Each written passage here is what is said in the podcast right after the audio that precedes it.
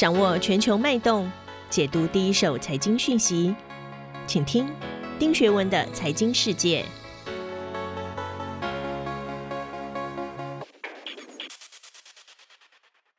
大家好，我是丁学文，又到了每周一次和大家一起看看全球财经发生的重要新闻的时候。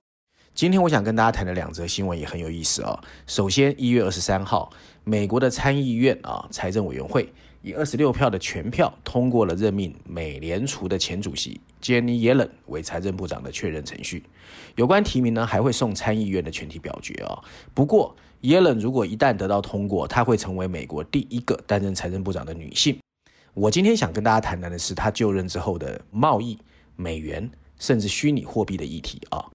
第二篇我想跟大家分享的呢，是现在全球财经界最红的四个英文字母 SPAC，S P A C，空白支票公司。按照呢 Dealogic 的数据，二零二零年美国 SPAC 的募资金额已经高达八百二十亿美元，比二零一九年增加了六倍以上，就是 six hundred percent。全球大型的银行呢都在追求 SPAC 的热潮，包括 Credit Suisse、Citigroup 已经成为二零二零年起。全球前两大的 SPAC 承销商，接下来就是 Goldman Sachs。我们好好看一看这波全球资金浪潮的第一个怪现象。先来看第一篇新闻啊、哦，我们先看 CNBC，CNBC 下的标题是：Jenny Yellen 成功被提名为财政部长。这么一个第一位的女性财政部长，已经清除了参议院的主要障碍。那这篇文章呢，主要的内容大概在说，一月二十二号参议院的财政委员会无异议的通过了这个提名，她是第一个担任过 FED 主席奥巴马的内阁的女性财政部长。那参议院表决会在这个礼拜五啊。那另外日经啊，Nikkei Asia，它的标题写的是宣誓将使用所有武器去遏制中国的滥用权力，这是有关贸易政策的啊。那另外呢，拜登的财政部门也把北京视为最重要的策略竞争对手啊。第三个呢是《华尔街日报》（Wall Street Journal），它的标题下的是耶伦明确宣誓不会刻意追求弱势的美元。在参议院听证会上，准财政部长表示他会让市场去决定美元的走势。那我个人感觉是这样啊，美国联邦参议院呢在二十二号通过了耶伦当了财政部长之后呢，意味二十五号他应该可以获得全院的同意，成为美国首位的女性财政部长。那在上周的财政人士听证会期间哦，耶伦曾经表示哦，拜登政府会全面检视前总统川普对中国大陆贸易政策的所有层面，包括中国政府执行美中第一阶段贸易协议的程度。各界也认为拜登会继续支持对中国加征关税。那事实上，现年七十四岁的叶伦呢，需要促销的计划包括他会不会调高最低工资，他会不会大幅扩大啊、呃、加薪的事假和病假这些内容，而这些社会安全项目已经引起了共和党的反对。那我觉得呢，针对他在最近有谈到的一些关键问题，我跟大家分享一下，在赤字财政上面啊，叶伦呼应拜登。以举债成本便宜为由，强调目前正是增加公开支出以振兴经济的良机。他在这个预拟的参议院的讲稿中就有说，利率处于历史的低点，最明智的做法就是大刀阔斧。可是耶伦一定会受到质疑，因为美国的债务已经超过 GDP 的100 percent，安全限度的底线到底在哪里啊？所以这是第一个大家比较质疑的。第二个有关汇率哦，在美国的汇率政策上，他的态度一直不是很统一的哦，有时候甚至直接会支持弱势的美元。他现在可能有一些压力，要他恢复支持强势美元，他也是有点犹豫不决。但他过去也曾强调美元应该走强啊。那在美中贸易政策上面呢，财政部长是不会负责的，但通常会参与其中。而且财政部长过去一直是领衔跟中国对话的经济官员。我们目前其实还不知道拜登是不是会恢复某种形式的定期对话啊。那在监管和税收上面呢，财政部长通常在金融监管和税收方面举足轻重。预计拜登啊会加强对金融机构的监管，而且他也已经承诺要撤回川普的许多减税的措施。那另外，耶伦还会担任哦金融稳定监督委员会的负责人，这是一个旨在监控金融风险的跨部门机构。他可能会被问到加强监管的这些问题，还有气候变化会不会成为监管的新领域？我比较注意的是三个重点，第一个是美元贸易政策和虚拟货币哦。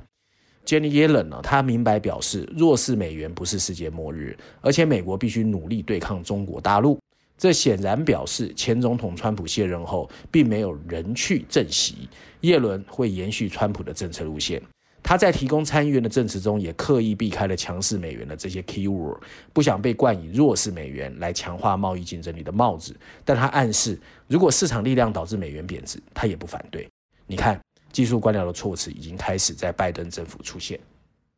针对中国大陆，他的证词就更直白了。他说：“我们必须对付中国的滥用、不公正还有非法的行为。”那它里面当然也跟川普一样批评中国，批评很多。所以呢，这意味对亚洲投资人而言，美国的关键政策跟前朝政府可能不会有太大改变。那对于虚拟货币哦，耶伦曾经在十九号的参议院财政委员会举行的远距离听证会说，为了因应恐怖分子融资的这些洗钱的问题哦，所以基本上虚拟货币是需要关注的。也因为这样子，我们看到比特币马上大跌。所以代表说呢，其实比特币哦要成功，其实政府的支持还是很重要的。如果政府呢基本上是反对虚拟货币的话，它很有可能会昙花一现。而事实上呢，其实我们可以看出各国的央行已经开始在关注所谓的虚拟货币问题。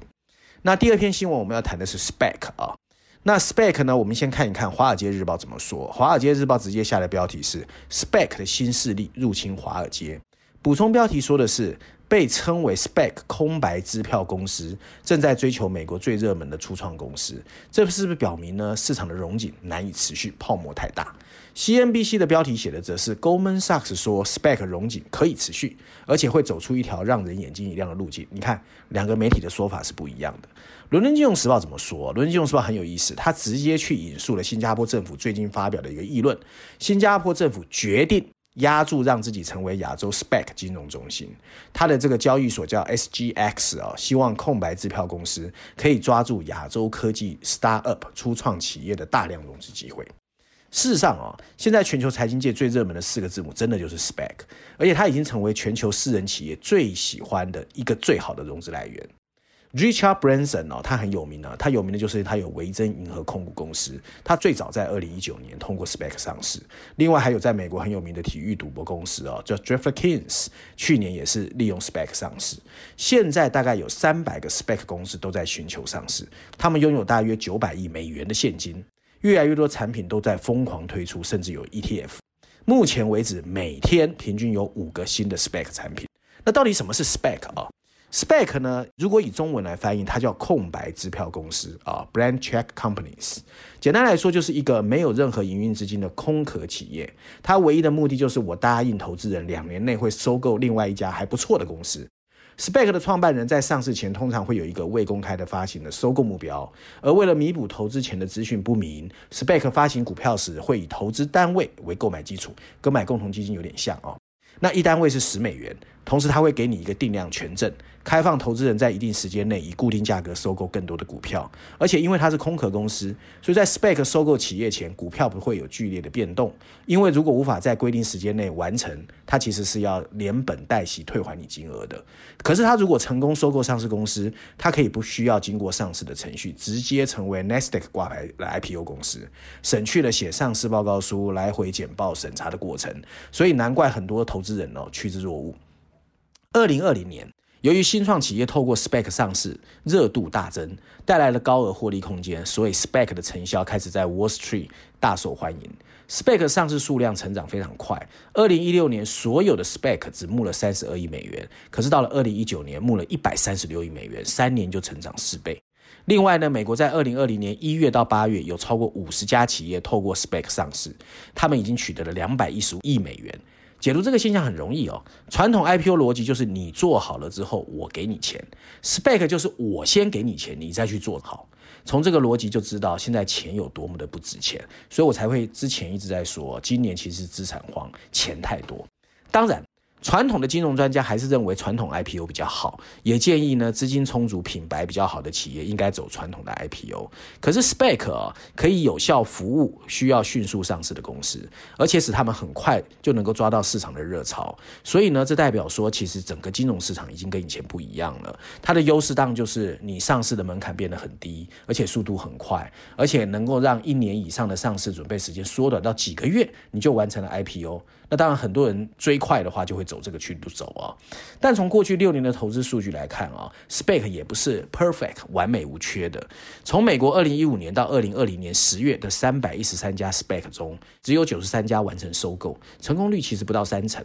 此外，这九十三家 SPAC 的平均损失是负九点六 percent。中位数的回报率啊，median return 是负百分之二十九点一，所以还是比传统 IPO 要来的差的啊。而如果我们只看到成功的 spec，平均回报率也比传统 IPO 来的少，只有三十一点三，而且数量只有二十九个啊。Anyway。那美国银行啊，BOA 十三号发表了一个报告，他说未来十年最想实现全电动车转型目标需要二点五兆美元，而电动车企业最喜欢透过 SPAC 来融资，未来几年可能会有更多的电动车企业利用这个方式。那到目前为止啊，电动车制造企业透过 SPAC 的方式已经募到了超过六十亿美元，尽管这个数字跟二点五兆美元比起来差距还很大。但从近日掀起的 SPAC 热潮来看，市场上不少资金还是想参加这个电动车革命。那 SPAC 还没有推出商品跟服务，也没有长期的商业计划，成立目的就是为了募资，还有并购其他企业。这类企业因疫情的爆发更加兴盛，现在已经是企业融资最热门的管道。那二零二零年是 SPAC 爆红的一年，去年借由 SPAC 上市募集的电动车企业，包括最有名的 Nikola。还包括 Fisker，甚至包括还有很多的其他企业哦，这些企业都一炮而红。那英国政府近日也发表野心勃勃的绿色计划，从二零三零年起，它要禁止燃油车。那英国呢，针对公共或私人充电站的投资金额高达十七亿美元，也还砸下了七点七四亿美元补助消费者购买环保汽车。最有趣的是新加坡证交所，他们看中的商机是越来越多的外国资金投入亚洲成长快速的科技企业。所以，新加坡表示，他们希望自己成为亚洲的 SPEC 的中心。综合以上我们说的，我想给台湾的建议是：台湾好不容易因为防疫以及科技半导体的独步全球引人注目，在我们沾沾自喜于护国神山群之际，不管是我们的电动车或者是五 G 半导体有多么的强，我们还是要赶快补强我们最弱的资本运作，否则一切都是水中月，看得见吃不着啊。这一期经济学的封面故事哦，谈的当时刚刚上任的这个时候拜登哦。不过呢，因为文章内容我们谈这个美国选举想谈了蛮多次，我今天都不多谈。反正他蛮是鼓励拜登了，希望拜登好好做。虽然现在美国面临的危机很多，不过我今天要特别推荐最新一期经济学的文章，有两篇文章。分别是绪论第二篇和商业板块第一篇，谈的这样就是半导体哦。因为大家知道前阵子有提到车用半导体晶片的短缺，全世界半导体很紧张，所以我们来看看他的文章内容哦。他的文章大概是说呢，其实微晶片在一九五八年刚刚被发明的时候，它的第一个应用其实是核导弹的内部。如今全球每年生产了一兆多个各式的晶片，每个人平均使用一百二十八个哦，所以其实你的生活的三 C 什么都需要用到晶片。那越来越多的设备和机器呢，你需要半导体晶片支持，其中电动汽车哦，就包含了超过三千多个晶片的运用。而新形态的电脑运算还在蓬勃发展，这包括人工智慧，还有所谓 database。随着更多的工业生产需要所谓的工业互联网啊，所以晶片的需求还会增加。可是呢，如今全球的销售额虽然超过了四千五百亿美元，但从来没有一个产业像半导体一样，它同时需要硬式科学、庞大的资本，还有精密复杂。它的影响程度也是有史以来最巨大的，所以它的供应链一旦失灵哦，整个经济活动就会 shut down 哦，停顿下来，也没有其他产业像它一样，现在正在爆发。过去几年因为中美对峙，所以缺乏满足自身的需求制造能力，中国正在加快速度想建立自己的半导体，可是到底结果会怎么样？不知道。不久的将来，经济瓶颈会发生一些。韩国和台湾的半导体技术园区的晶片生产线上会变成一个关键的区域，那变局会从产业变化开始，需求的激增和各种新颖的电脑运算带来的晶片设计的黄金年代。所以台湾是很有机会的哦，否则你不会看到所谓的 NVIDIA 为什么它会大肆并购，而且市值超过了三千两百亿美元。而寻求定制晶片、提高运作性能的追求，还会吸引各种 outsider 哦，局外人进入晶片设计。Apple 在十一月份就推出了自己的晶片，然后给自己的 Mac 电脑，而 Amazon 也在自己的 Database Center 里面呢开发新的晶片。那我们到底应该多担心？到底半导体未来的竞合会多强啊？我们其实很难忽视这个风险，因为台湾其实在半导体是有一定地位的。如果美国退出了尖端的晶片制造业，而中国决定继续向它投入资源，白宫很可能会进一步收紧禁运，来阻碍中国的后续发展。晶片产业进入了一个能够互相威胁中断的零和战局，美国和中国都有能力使对方的经济陷入短路。那在捍卫西方利益的同时，Joe Biden 需要在相对敏感的领域建立一个跟中国可以预测的贸易框架，以使他能够参与到全球的供应链体系。川普一系列混乱的控制措施，就是为了阻碍中国发展自己的半导体，没想到反而激励他更积极的去发展自己的自给自足。最初的晶片用于核子导弹，我们现在一定要很小心去做好明智的选择，避免让它成为二十一世纪冷战的一个爆发点。以上就是今天我要跟大家分享的大概的新闻内容，希望大家喜欢。我们下周见。